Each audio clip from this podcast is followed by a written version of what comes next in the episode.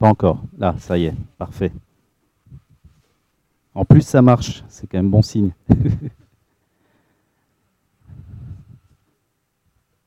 Alors, si je peux vous donner un conseil, si un jour euh, Bruno Fréchet vient vous voir pour vous proposer une formation qui n'engage à rien, méfiez-vous.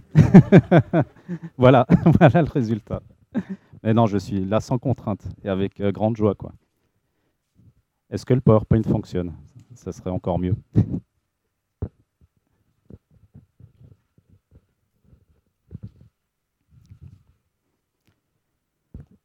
Connaître ce Dieu qui me connaît. Ce matin, c'est, on va parler du psaume 139. Je vais déjà prier pour remettre euh, ces instants.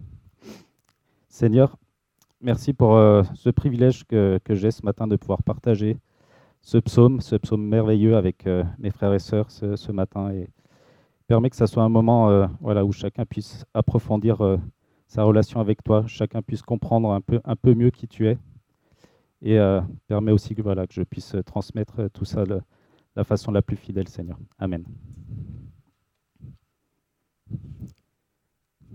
Alors, est-ce que vous connaissez l'expression faire l'autruche Oui. Alors, des observateurs de la nature ont remarqué que certaines autruches avaient l'habitude de se mettre la tête dans le sable. Ils ont conclu qu'elles faisaient ça quand elles avaient peur. Elles se cachaient la tête pour plus voir la menace et se rassurer. Alors, qui pense que c'est vrai, que c'est véridique? Oh, même pas de suspense. Bon. C'est bien, on a encore un enfant avec nous. ben en fait, non, c'est faux. C'est faux. C'est une légende. Elles sont pas aussi stupides. J'imagine qu'avec euh, ce genre de technique, elles auraient disparu depuis longtemps. Parce que facile à attraper. En plus, il y a de quoi, il y a de quoi manger. Il y a de quoi manger, donc on se serait fait des steaks d'autruche et au bout d'un moment, il n'y en aurait pas eu. En plus, ça aurait été stupide parce que c'est un des animaux qui court euh, le plus vite, 90 euh, km/h. Donc ça, serait ballot de rester figé comme ça. En fait, si elles se mettent la tête dans le sable, c'est plutôt pour surveiller leurs œufs, leurs nids, pour euh, chercher à manger, pour, la nourriture. Voilà, c'était la petite minute zoologie. en tout cas, de cette croyance est née une expression faire l'autruche, c'est-à-dire se voiler la face face à un danger ou une menace, se cacher d'une réalité qui fait peur et qu'on refuse de voir en face.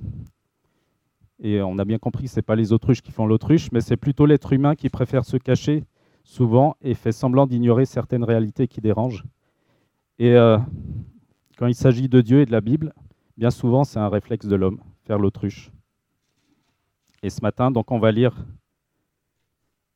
et approfondir le psaume 139. C'est un psaume de David.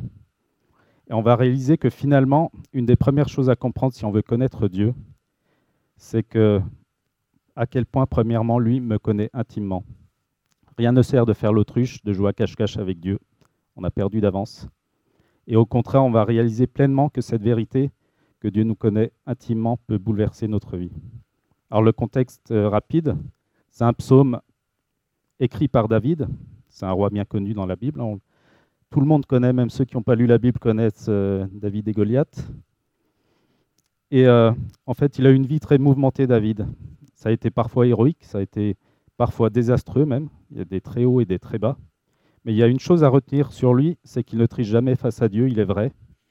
Il s'expose constamment au regard de Dieu. Il n'y a pas de posture, de fake, de religiosité dans sa relation à Dieu.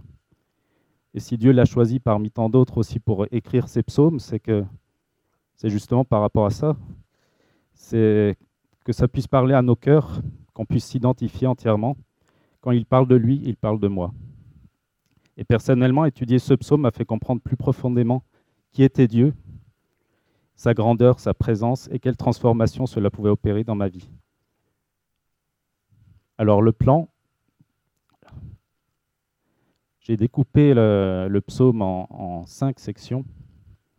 La première, c'est Dieu connaît tout sur moi, Dieu est partout avec moi, Dieu m'a dessiné pour une destinée, ma colère et sa justice, Dieu avec moi sur la voie de l'éternité. Et en conclusion, ça sera connaître Dieu qui me connaît, qu'est-ce que ça change? Dieu connaît tout sur moi. Alors, le psaume 139, si vous avez les Bibles secondes, je n'ai pas pris la même version, j'ai pris une version un peu plus ancienne, donc de 1901. Je trouvais que les mots étaient plus profonds, plus, euh, plus percutants en fait que la nouvelle traduction plus récente.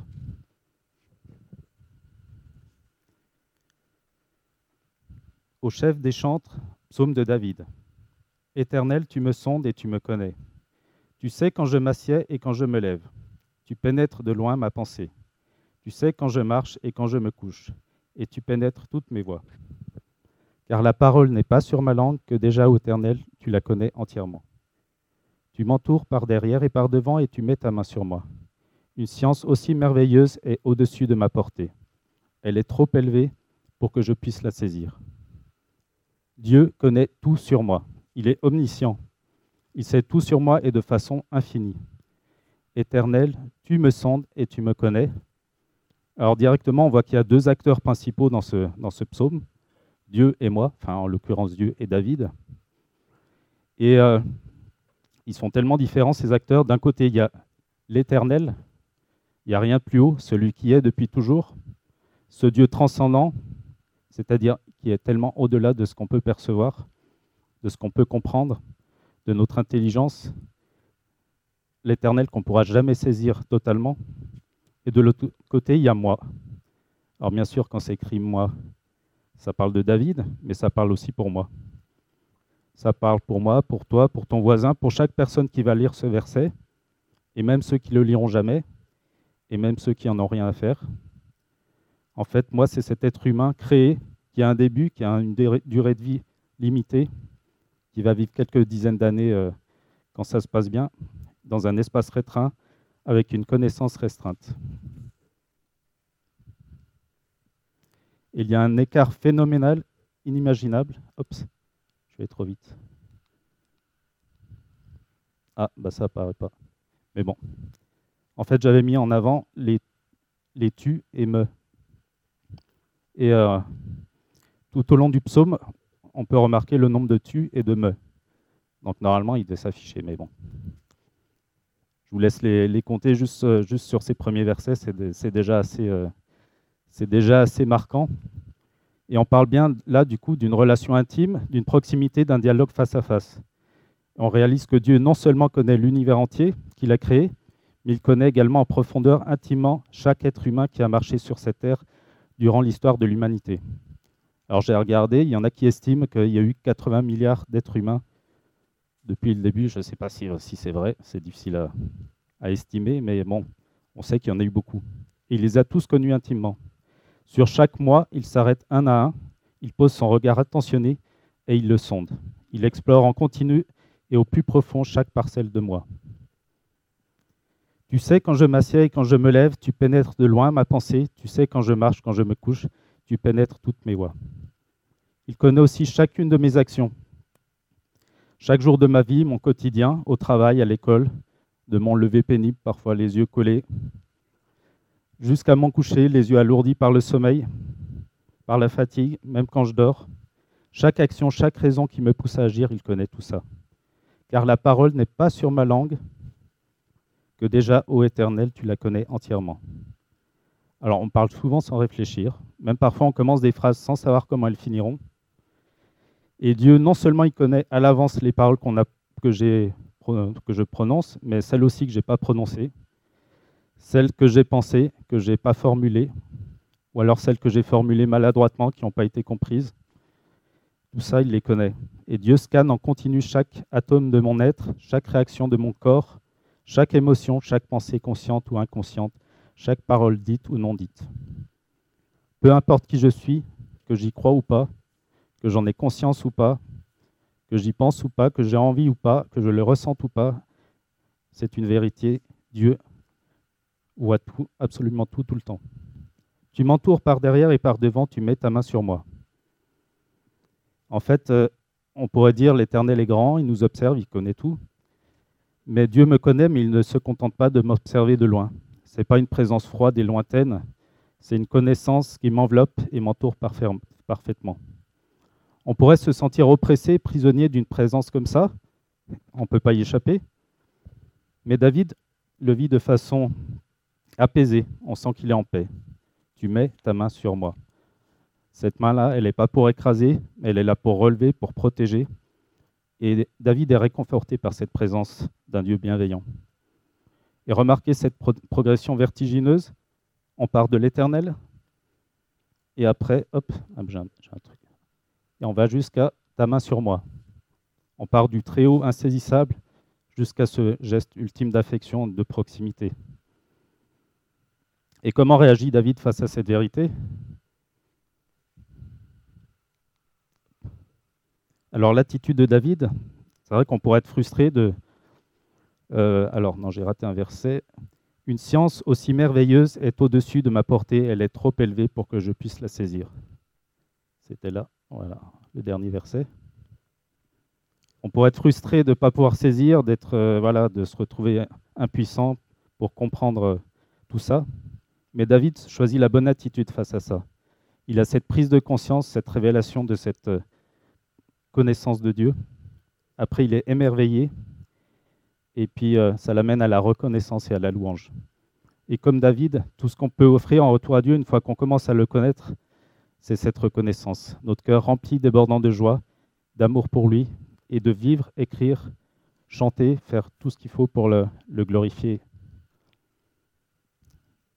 Alors, versets 7 à 12, Dieu est partout avec moi. Où irai-je loin de ton esprit? Et où fuirai-je loin de ta face? Si je monte aux cieux, tu y es. Si je me couche au séjour des morts, t'y voilà. Si je prends les ailes de l'aurore et que j'aille habiter à l'extrémité de la mer, là aussi ta main me conduira et ta droite me saisira. Si je dis, au moins les ténèbres me couvriront, la nuit devient lumière autour de moi. Même les ténèbres ne sont pas obscures pour toi. La nuit brille comme le jour et les ténèbres comme la lumière. Dieu est partout avec moi. Il est omniprésent, c'est l'adjectif qu'on utilise pour ça. Après avoir réalisé que Dieu sait tout, absolument tout sur lui, là David prend conscience que Dieu est partout. Il est partout avec moi dans l'espace et dans le temps. Impossible de fuir, d'échapper à sa présence.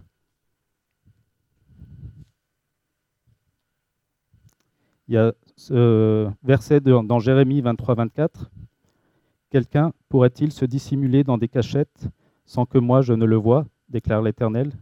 Est-ce que je ne remplis pas le ciel et la terre déclare l'Éternel? On peut échapper, euh, on peut échapper à l'œil de la justice. On peut échapper, euh, voilà, euh, il y a des, histoires comme ça où les, gens, eh ben, du jour au lendemain, ils disparaissent.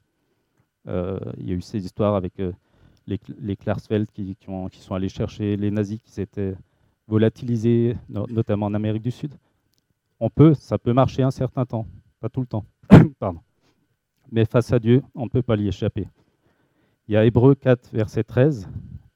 Nulle créature n'est cachée devant lui, mais tout est à nu et à découvert aux yeux de celui à qui nous devons, nous rendre, nous devons rendre compte. On voit que Dieu est là. Dieu est là dans toutes les dimensions du monde, que ce soit géographiquement dans le monde matériel, dans la verticalité, que ce soit au plus haut ou au plus bas, au sommet de l'Everest, dans les profondeurs d'une faille océanique, même dans l'espace infini, Dieu est là. Dans l'horizontalité aussi, d'est à l'ouest jusqu'aux extrémités de la mer, il n'y a pas d'endroit physique de pays où Dieu n'est pas, où Dieu n'est pas. Il te précède dans tous tes voyages, il t'attend déjà à l'aéroport de ta prochaine destination. Et il est présent. Il est présent aussi dans le temps également, avant ta naissance et même après ta mort. Certains pensent pouvoir échapper à Dieu à travers la mort, pourtant ce n'est pas le cas. On voit si je monte aux cieux, tu y es. Si je me couche au séjour des morts, t'y voilà. Le séjour des morts pour les Hébreux, c'était le Sheol, selon leur, compréhension de l'époque, c'est un lieu souterrain où dorment les morts et où règnent les ténèbres. C'est pas très joyeux, mais la présence de Dieu réussit à traverser la nuit et même les ténèbres de la mort. Les ténèbres n'existent pas pour Dieu. Même dans l'obscurité la plus noire, l'homme reste sous le regard lumineux de Dieu. Il n'y a plus besoin d'avoir peur du vide, tout est présence de Dieu. Et quelle est la réaction de David face à ça? C'est un réconfort. Quel réconfort pour qui veut se réjouir, de sa présence? Encore une fois, on, pourrait se sentir piégé. Euh, en fait, on a toujours un regard sur nous, ça peut être angoissant. On pourrait être envahi par cette présence dont on ne peut pas s'échapper. Mais David vit cette présence comme quelque chose de rassurant. Là aussi, ta main me conduira où que je sois, et ta droite me saisira. Là aussi, ta main me conduira, ta droite me saisira. Dans les moments les plus lumineux ou les plus obscurs de nos vies, Dieu nous accompagne, prêt à nous secourir concrètement. Dieu m'a dessiné pour une destinée. Verset 13. C'est toi qui as formé mes reins, qui m'as tissé dans le sein de ma mère. Je te loue de ce que je suis une créature si merveilleuse. Tes œuvres sont admirables et mon âme le reconnaît bien. Mon corps n'était point caché devant toi lorsque j'ai été fait dans un lieu secret, tissé dans les profondeurs de la terre.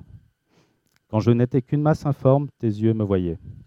Et sur ton livre étaient tous inscrits les jours qui m'étaient destinés avant qu'aucun d'eux n'existât. Que tes pensées, ô Dieu, me semblent impénétrables, que leur nombre que le nombre en est grand. Si je les compte, elles sont plus nombreuses que les grains de sable. Je m'éveille et je suis encore avec toi. David réalise encore quelque chose de fabuleux. Avant même qu'il soit né, avant son premier cri, Dieu le connaissait déjà. Et ça, ça change beaucoup de choses pour lui et pour nous aussi, sur le sens de la vie sur Terre.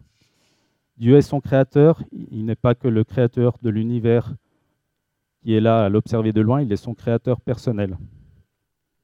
C'est lui qui a tissé son ADN. Je ne sais pas si vous avez remarqué, mais un ADN, on dirait euh, ceux qui font de la, du tricot. Voilà, merci.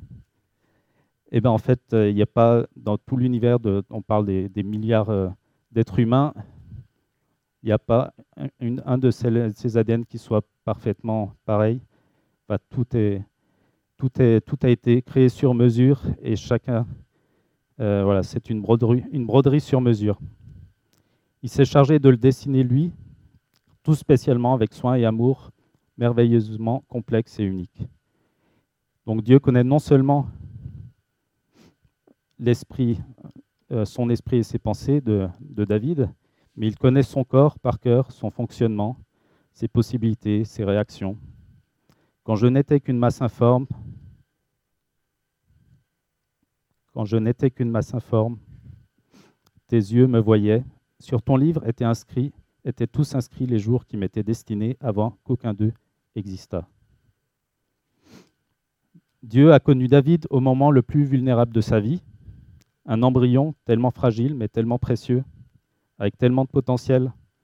Mais Dieu connaissait déjà à ce moment-là son histoire, sa destinée. Cette masse informe qui pourrait paraître insignifiante, allait terrasser le géant Goliath quelques années plus tard et accomplir tellement de choses. D'ailleurs, euh, on en parle encore ce matin pour dire, et ça nous touche encore. Et Dieu connaissait tout ça. David a eu un destin vraiment hors du commun, simple berger, grand guerrier, roi, auteur, artiste connu mondialement à travers l'histoire. Et il réalise au plus profond de lui que Dieu a été avec lui chaque instant de sa vie et que tout était déjà prévu d'avance. Devant Dieu, il n'y a aucune vie qui est banale, aucune n'est insignifiante. Chaque vie est un miracle et a un sens. Dieu a écrit une histoire unique pour chacun de nous, et en cela je suis une créature merveilleuse. Dieu a des projets et un plan pour moi. La vie a un sens, mon histoire a un sens. Et encore euh, toujours euh, ce schéma, David prend conscience d'une réalité sur Dieu, et là, sa réaction, c'est l'émerveillement. David est émerveillé par cette révélation, la louange lui vient naturellement, et il se voit comme une créature merveilleuse. Il n'en retire aucun orgueil personnel, il renvoie toute la gloire à son Créateur, il voit en lui l'œuvre magnifique du Créateur. Je te loue de ce que je suis une créature si merveilleuse. Tes œuvres sont admirables et mon âme le reconnaît bien. Je m'éveille et je suis encore avec toi. J'ai cette image du bébé David qui vient de naître, qui ouvre les yeux pour la première fois dans son berceau. Je m'éveille, je suis encore avec toi. Et plus tard, le grand roi d'Israël qui ferme une dernière fois les yeux à 70 ans, d'après ce que, ce que j'ai lu. La présence affectueuse de son Dieu était toujours là et il en va de même pour nous. Est-ce qu'on en a conscience?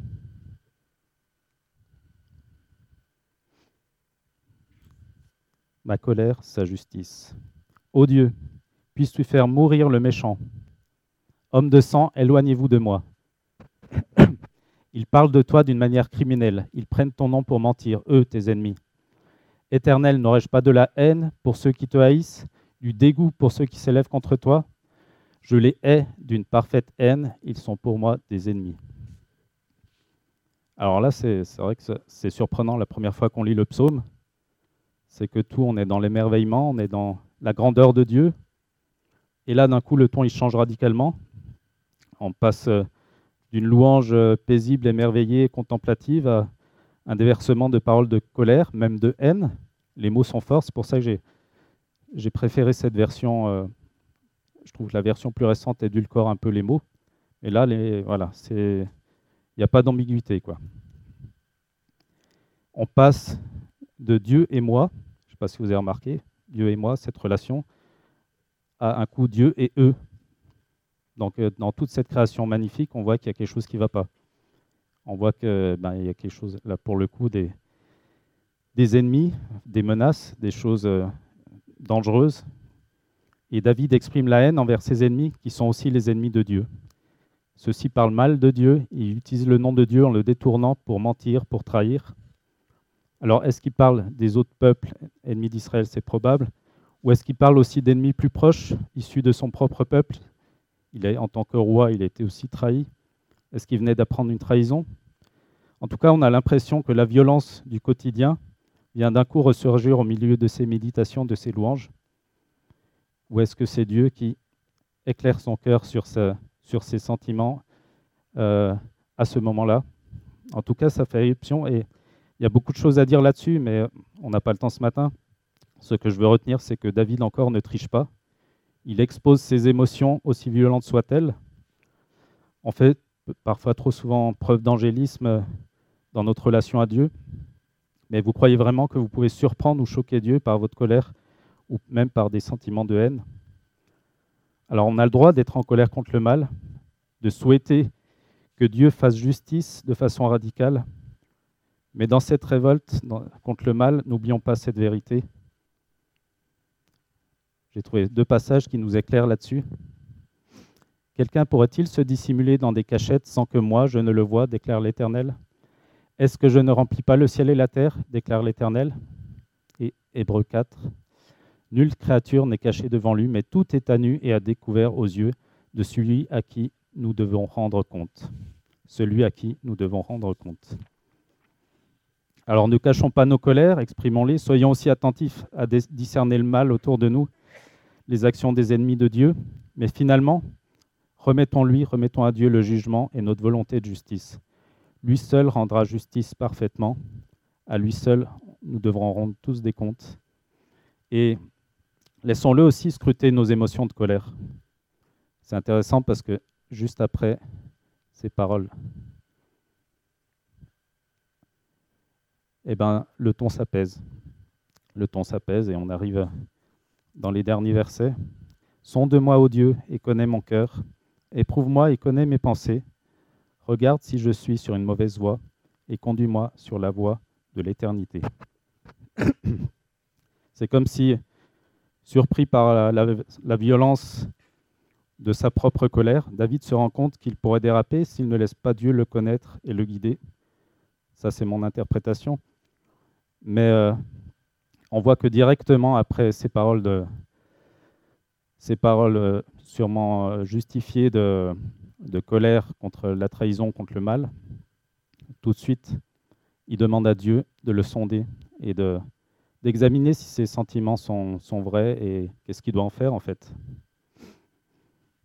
Et ce qui est intéressant, c'est par rapport au verset 2 et verset 23, une sorte de miroir.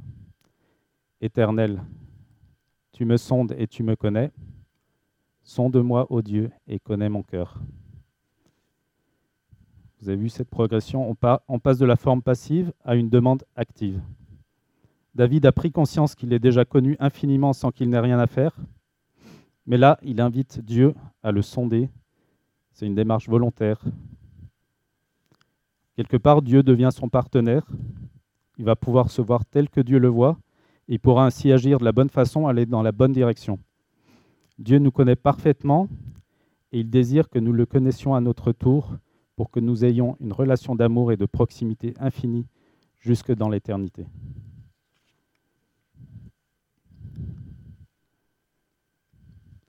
Connaître ce Dieu qui me connaît, qu'est-ce que ça change? Comment je vais le vivre? Comment, une fois que j'ai compris ça, que Dieu me connaît tellement bien, tellement mieux que moi-même, tellement mieux que les personnes les plus proches de mon entourage, en fait, comment je vais le vivre, ça dépend de la relation que j'ai avec lui. Soit je le vois comme un Dieu menaçant, moralisateur, qui condamne. Je ne sais pas si vous connaissez ce vers de Victor Hugo. L'œil était dans la tombe et regardait qu'un. C'est l'image est vraiment forte. Je trouve qu'elle image bien bah, au niveau des mots, mais celle de la culpabilité de l'humanité face au mal et à sa vie séparée de Dieu, qui va le poursuivre jusque dans la tombe. L'œil était dans la tombe et regardait qu'un. C'est ce poids, ce poids du péché sur, sur l'homme qui le sépare de Dieu. Et du coup, cet œil de Dieu, eh ben, il, devient, il devient lourd à porter, il fait mal. Alors, ils entendirent la voix de l'Éternel Dieu qui parcourait le jardin vers le soir, et l'homme et sa femme se cachèrent loin de la face de l'Éternel Dieu, au milieu des arbres du jardin. Ça, c'est dans Genèse 3. C'est la première fois que les hommes ont senti le besoin de se cacher face à Dieu. Le premier péché a provoqué la peur du regard de Dieu et la volonté de se cacher.